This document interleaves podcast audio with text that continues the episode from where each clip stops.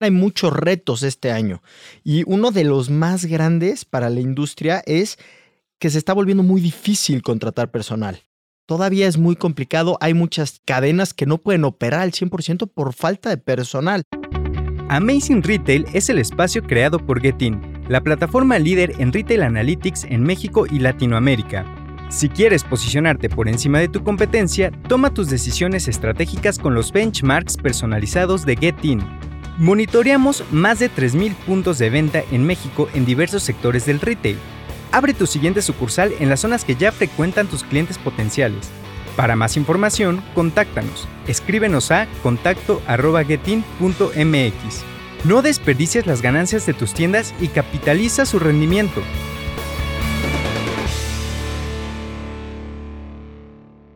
Hola a todos, bienvenidos a Amazing Retail.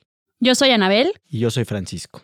Estuvieron muy activos en redes esta semana y recopilamos varios de sus comentarios donde la mayoría nos preguntaba sobre tendencias, consejos y sobre todo qué se espera para la industria del retail en este 2022. Y es por eso que para este capítulo traemos algunos temas y datos sobre el análisis de lo que los expertos líderes de la industria consideran que pasará durante este año.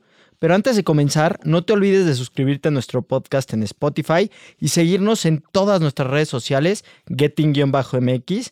Y recuerda que puedes mandarnos todos tus comentarios, taguéanos y usa el hashtag Amazing Retail Podcast para seguir la conversación.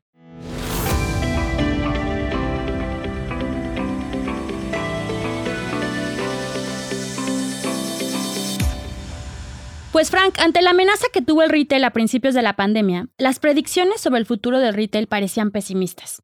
En el mundo, la industria parece comenzar un 2022 con más de un millón de vacantes de trabajo en tiendas y un panorama incierto ante todas las variables económicas afectadas por los últimos dos años, como el aumento de inflación. Y los expertos también consideran que estas acciones han producido algunos resultados positivos, como el empujar a que los retailers revalúen sus sistemas de estrategias que heredaron durante muchísimos años y que obviamente son obsoletos. Con esto, la pandemia ha abierto la puerta a un gran reinicio del retail que puede ayudar a replantear mayor estabilidad y rentabilidad para las tiendas físicas. Y aunque esto es palpable y la verdad es que no estamos descubriendo el hilo negro, los estudiosos del retail están llamando este año como el año de la reinvención para la industria. Y fue esto algo muy cercano a nosotros el año pasado, cuando vivimos comportamientos en indicadores como la conversión de compra que nos mostraron que a pesar de que con un escenario atípico de venta, las mismas marcas tuvieron que obligarse a adaptar procesos totalmente diferentes a los que estaban acostumbrados y también que los mismos compradores fueron receptivos a estos cambios. Por ejemplo, Frank, vimos marcas que aprovecharon el año pasado para mejorar sus márgenes al replantear sus viejas estrategias de compra y descuentos. Con menos productos para vender, algunas tiendas incluso dejaron de ofrecer promociones, lo que aumentó ganancias. E incluso marcas que cerraron ubicaciones que ya no eran rentables lograron fortalecer otros puntos de venta, haciéndolos más fuertes para que pudieran durar durante esta pandemia. Oye, y también lo que empezamos a ver es que no todos los temas hablan de las tiendas, sino también se está hablando muchísimo del consumidor, cómo está cambiando el consumidor y para este año los especialistas confían que justamente el comportamiento de los compradores se está moviendo en favor de la industria, ya que desde su perspectiva tienen una voluntad para gastar y están ávidos de regresar a las experiencias físicas, lo cual nos comprueba que pues no va a desaparecer el tema del retail, el tema de ir a una tienda, etcétera. Y también, de acuerdo con datos recientes, un tercio de los consumidores esperan gastar más en experiencias que en posesiones en comparación a lo que veníamos teniendo hace un año. Correcto. En este contexto, la mayoría de los especialistas esperan que las ventas promedio en el retail durante este año estén llegando a crecer 5%. Para el margen, este 2022 la opinión está dividida, aunque poco más de la mayoría considera que la industria se mantendrá en cifras similares a las del 2021. Y aunque lo que estamos viendo en los estudios es muy esperanzador, también hay muchos retos este año. Y uno de los más grandes para la industria es que se está volviendo muy difícil contratar personal. Todavía es muy complicado. Hay muchas cadenas que no pueden operar al 100% por falta de personal.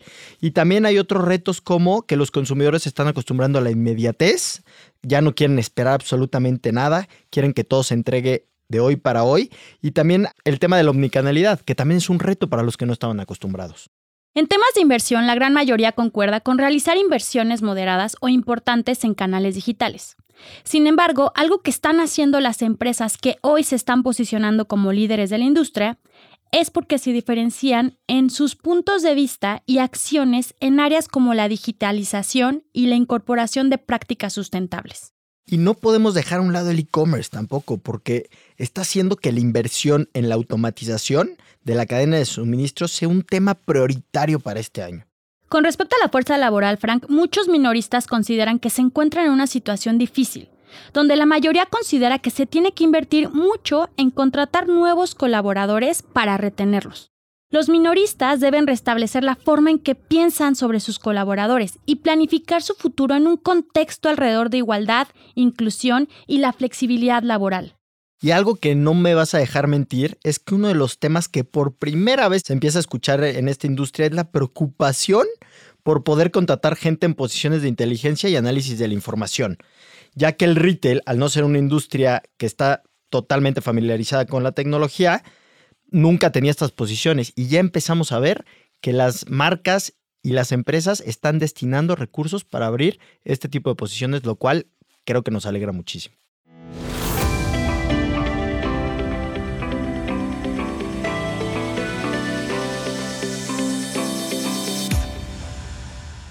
Estamos llegando al final de este episodio y para terminar queremos recomendarles, y como lo platicamos, el retail está cambiando en lo que antes no se pensaba invertir, creo que ahora es una prioridad. Desde el tema digital, el tema de la información, el tema de tus colaboradores, ya no pensar que la rotación es del 100% al año, sino verlos más allá, en donde el colaborador va a ayudar a generar una mejor experiencia para tu cliente.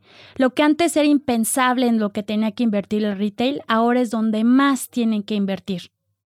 No, y sin duda, creo que la pandemia trajo, como trajo muchísimas cosas malas, también trajo cosas buenas. Y es que ayudó, ayudó prácticamente a la fuerza a evolucionar a una industria que quizás se había tardado mucho en evolucionar y en incorporar tecnologías que les ayudaran a, a ser más eficientes. Y creo que vamos a ver los resultados, probablemente ni siquiera durante este 2022 nos alcance para ver realmente los resultados, pero les aseguro que viene un 2023 que yo creo que va a ser muy bueno para esta industria, donde ya van a ser un must todo este tema de tecnologías, de análisis de la información para tomar decisiones, etcétera. Entonces, creo que viene algo muy bueno para la industria del retail, sobre todo si lo saben aprovechar. Creo que todo lo que hablamos es importante, pero solo funciona si los retailers comienzan con compromisos a largo plazo. Y este impacto directamente lo va a formar en la gestión de sus tiendas.